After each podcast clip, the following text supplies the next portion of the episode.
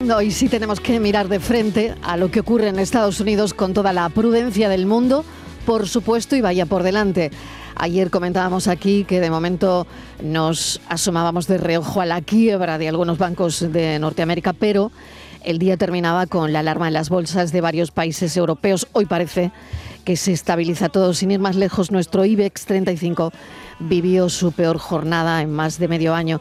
Está siendo de nuevo una jornada de grandes titulares, eso está claro, y vamos a tratar de entender qué es lo que hacemos a esta hora, ampliar un poquito la mirada, entender lo que está ocurriendo y explicar el alcance de esta crisis. Mesa de redacción Javier Moreno, buenas tardes, bienvenido. Saludos Marilo, ¿qué tal? Muchas gracias. Lo que podemos contar en este momento es que el IBEX 35, como decías, se ha recuperado. Leemos a los expertos y reconocen que el castigo sufrido ayer por el sector financiero en bolsa fue muy grande, fue excesivo porque lo del ya famoso Silicon Valley Bank no es extrapolable a la banca española, que está mucho más diversificada tanto por sectores como por depositantes.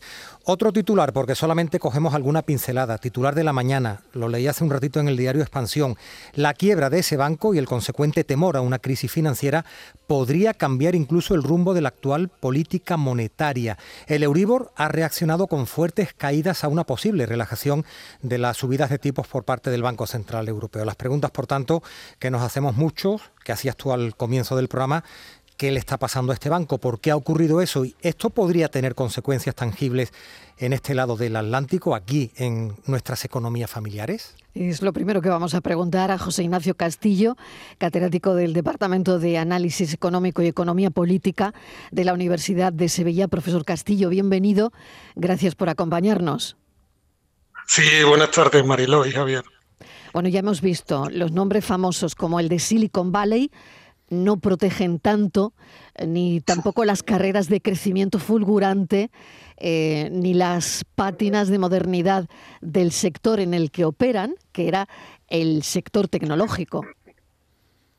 Sí, los llevan dos años dándonos malas noticias y malas noticias que realmente están correlacionadas. Es decir, eh, si el año pasado no hubiera habido antes pues los problemas insignificativos que ha tenido el sector tecnológico, pues no tendríamos hoy la quiebra del Silicon Valley. Es decir, son los problemas del año pasado los que hacen que eh, pues en este banco sus clientes, que son las empresas tecnológicas, empiecen a demandar cada vez más dinero, a retirar saldos y ha sido la imposibilidad de dar respuesta del banco a esas demandas de sus depositarios lo que al final lo ha llevado a la quiebra. Luego está perfectamente correlacionado. Eso es lo que le ha pasado a ese banco, que ya tenemos la respuesta a esa pregunta. Sabemos ya lo que le ha ocurrido. ¿Por qué bancos europeos se han visto también afectados, profesor, por la caída de estos dos bancos, el de Silicon Valley y el de Nueva York?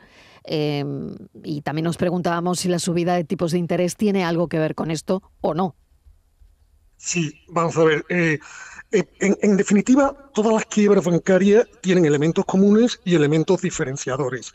¿El elemento común cuál es? El elemento común podríamos llamarle el efecto Mary Poppins, ¿no? Todos hemos visto la película en la que, eh, bueno, pues al niño le dicen que, que abra una, una cartilla, se niega porque quiere comprarse pues unas chucherías, pero al lado las personas que están se creen que es que no le dejan retirar al niño el dinero y por tanto eso se contagia y lleva rápidamente a la quiebra. Ese es el elemento común en todas las quiebras. Es verdad que Estados Unidos lleva tres quiebras bancarias en, menos de, una semana, porque al principio también de la semana pasada también estuvo el tema de Silvergate, eh, mm, que son diferentes en cuanto al origen de los activos que han impedido dar respuesta a esos eh, clientes que demandaban que se les devolviera el dinero.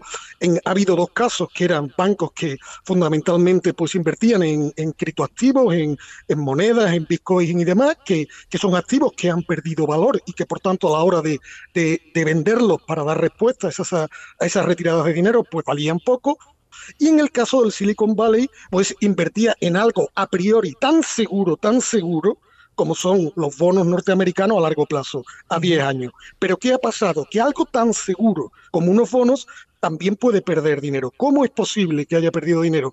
Pues tiene que ver con la subida de los tipos de interés. Cuando suben los tipos de interés, eso es bueno para el sector bancario a largo plazo y a medio plazo. ¿Por qué? Porque sus márgenes van a aumentar, pueden dar préstamos más caros y salen ganando. Pero a corto plazo, si se vieran obligados a vender sus bonos antiguos, tendrían fuertes pérdidas. ¿Por qué? Un bono no es más que un papel, un papel que dice que al final del plazo del bono te van a devolver el dinero con unos intereses. Claro, si tú compraste ese papel en el pasado cuando los tipos de interés eran bajos, ahora que han subido, ese papel vale menos, porque con ese papel te pagan menos intereses de los que te pagarían si compraras el bono hoy. Entonces, a corto plazo, una subida de tipo de interés lo que hace es bajar el, precio de los bonos antiguos, de los que se emitieron con tipos de interés menores. Por lo claro, tanto, como las empresas tecnológicas, sí, perdón. Sí, sí, por lo tanto eso cuestiona, le repreguntaba justo en este momento, eso cuestiona la subida de tipos de interés ahora mismo, porque es lo último que he leído en algún diario digital, el asunto de mm, paralizar esa subida de tipos de interés, tanto la banca de Estados Unidos como el Banco Central Europeo. ¿Eso se podría hacer? es complicado porque, eh, vamos a ver, lo que, se, lo que parece que vamos a ir es a unas subidas eh, más suaves, más suaves. Eh, la subida de tipos de interés es por otro problema, porque en el fondo esto es como la frase esta que, que nos decían de niños de al perro flaco todo se le vuelven pulgas, ¿no? Pues esa es una situación de la que estamos viviendo. Cuanto más pequeños problemas tengamos, pues las medicinas que tenemos que tomar para, para arreglar esos problemas, y posiblemente muchos de nuestros oyentes pues nos estarán entendiendo de esta forma, pues tienen efectos secundarios. Y esos efectos secundarios, pues al final te pueden acabar generando otro problema que te obliga a tomar otra medicina y entras en una espiral negativa, que esa de que a perro eh, flaco, pues eso todo se le vuelven pulgas. ¿Por qué suben los tipos de interés? Los tipos de interés suben para frenar la inflación, que además precisamente hoy hemos eh, bueno, pues recibido los datos de inflación del mes de febrero y no han sido precisamente buenos. Eh, para frenar esa inflación. Pero tienen ese efecto negativo que eh, hemos hablado sobre los bonos, pero sobre los bonos a corto plazo. Claro, ahora hay que saber cuántos bancos, cuántos bancos, pues podrían encontrarse en una situación similar. Pero es una situación similar un poco compleja, porque es que que mm, tengan mucho en bonos, prácticamente todos los bancos tienen mucho en bonos, pero aparte que sus clientes de golpe demanden mucho más efectivo del que demandaban antes, como eran los clientes de las tecnológicas. Y eso eh, a priori no es lo normal, salvo que empiece un pánico bancario y que la gente empiece a sacar dinero. Por ejemplo, hablabas de la crisis financiera anterior, mm. cuando eh, hay el rescate bancario en el 2000, no, 2000, ahora estoy recordando, 2011, 2012, ¿no? Cuando es en, el, en verano de 2012, en un año las personas, los, los, los españoles sacamos como 100 mil millones de efectivo porque teníamos dudas de la solvencia de los bancos. Si, si ahora pasara algo similar, tendríamos un problema significativo. Por eso hay que hoy también mandar mensajes de tranquilidad con una pregunta muy sencilla que todos los oyentes que tengan ahora mismo miedo pueden responder. ¿Cuántos de, estos oyentes han perdido un solo euro en depósitos en, los, en toda su vida, con todas las crisis que ha habido? Ninguno. Ninguno.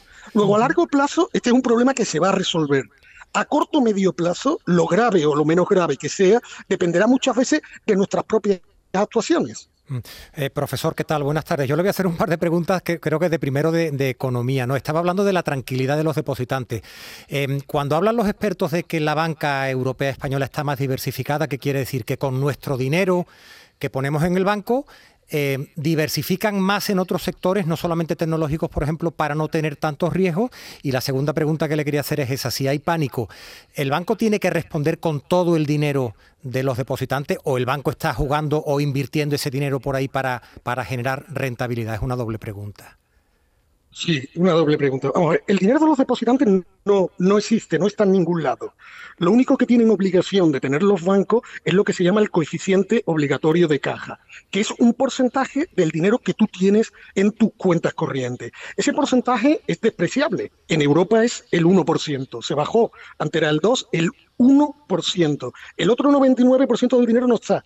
Para que nos hagamos una idea, en Estados Unidos es el 10%. 10 veces más grande. Y aún así ha pasado lo que ha pasado. O sea, la respuesta no es obligar a los bancos ahora a que multipliquen el dinero eh, que tengan en efectivo. ¿Y dónde está ese dinero? Tu dinero ¿Por qué tu dinero no está? Porque, hombre, eh, el banco cuando recibe tu dinero, pues tiene que mantener una infraestructura para darte a ti unos servicios. Nosotros antiguamente teníamos el dinero en el banco porque nos daba tipos de interés y nos daba rendimientos.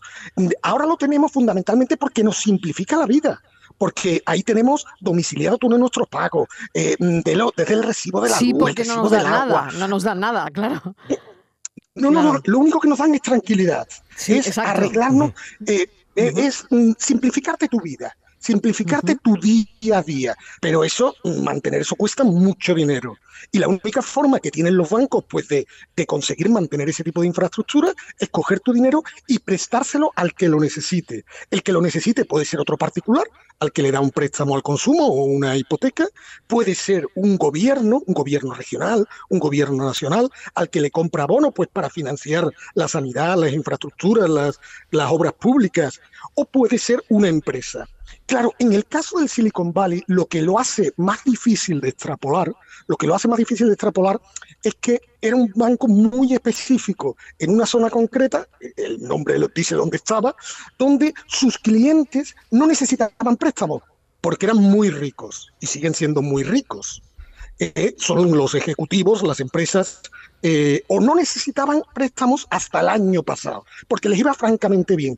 Eran gente que generaban tanto dinero que tenían unos excesos de liquidez muy altos que metían en el banco y el banco no tenía otras empresas o otros clientes a quien darles ese dinero para obtener rendimiento. Y por eso diversifica muy poco y lo fundamentalmente a quien se lo presta es al Estado norteamericano, comprando esos bonos a largo plazo de 10 años. Y, la pregunta que le hace también, la banca española, eh, que se me entienda la expresión, ¿a qué juega? ¿A dónde lo invierte? Para, digamos, para entender si hay un común denominador para estar tranquilos, ¿no? No sector tecnológico, compra bonos del tesoro, eh, ya me ha dicho que hace préstamos en general. ¿En, dónde pone también el, como se suele decir, dónde pone los huevos la banca, la banca española? Hombre, el objetivo, el objetivo es, eh, y esta es otra frase, ¿no? Como lo del perro flaco, no hay que meter eh, todos los huevos en la misma cesta, ¿no? Esa es una base eh, de gestión mm, y de riesgos que todos, que toda empresa, todo buen banco, toda entidad financiera debe seguir. Pero muchas veces, y lo que quiero entender, no es que estos señores fueran mucho más torpes que nuestros ejecutivos, los ejecutivos del Silicon Valley, es que sus oportunidades de diversificar eran menores. Aquí, para lo bueno pero también para lo malo, no tenemos un gran sector tecnológico en nuestro país o en nuestra región. Luego, no es posible que exista un banco como Silicon Valley, por definición. Aquí están obligadas a diversificar más en todo tipo de préstamos. Por tanto, el riesgo contagio a priori es menor es menor, pero seamos claros, eh, eh, ahora se cumplen 15 años que empezaron las quiebras bancarias de la crisis anterior.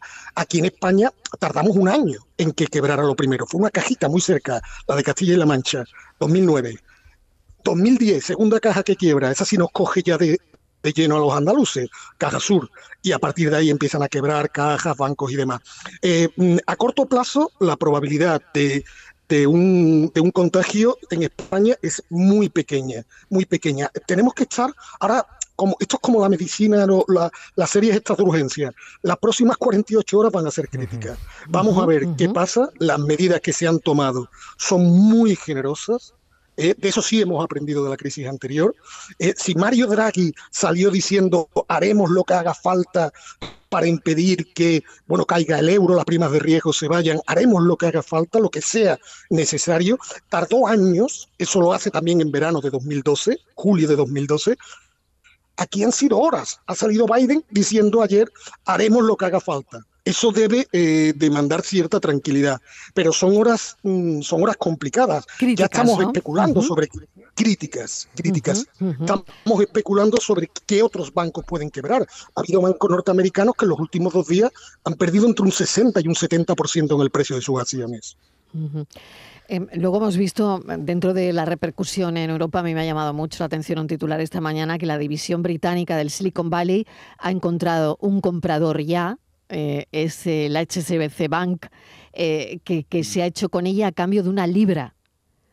Em, claro, cuando empezamos a ver este tipo de historias, mm, yo no sé si no sé qué lectura tiene que un banco haya comprado a otro por una libra. Eso es clásico, no tampoco hay que extrañarse. Cuando un banco quiebra, la mejor solución es que lo compre otro. De hecho, la semana pasada lo intentaron con los dos, que, con los dos últimos que quebraron. Con el primero eh, ni se intentó. Eh, pero mm, en en poco tiempo. Vamos a ver, algo que sí ha sorprendido esta vez en esta quiebra, en estas dos últimas quiebras bancarias respecto a las anteriores, es que han sido extraordinariamente rápidas. ¿Por qué? Porque incluso cuando el banco estaba cerrado, pues los ejecutivos mm, con las apps que tenemos todos en nuestro móvil, pues fijaros las que tienen los ejecutivos de las tecnológicas, estaban descapitalizando el banco por minutos. Eh, eh, transfiriendo todo el dinero de las cuentas pues a otros bancos. Eso aceleró muchísimo eh, pues ese ritmo de quiebra. Lo ideal siempre que un banco tiene problemas es que lo compre otro y generalmente lo compra pues a precio simbólico. Por, tanto, es relativamente normal. Lo ideal, esa es una gran noticia la que se ha dado para la división británica. Ojalá se encontraran pues también compradores, que es algo que parece ya descartarse, aunque supongo que habrá negociaciones ahora y se seguirá intentando para lo que es la matriz norteamericana.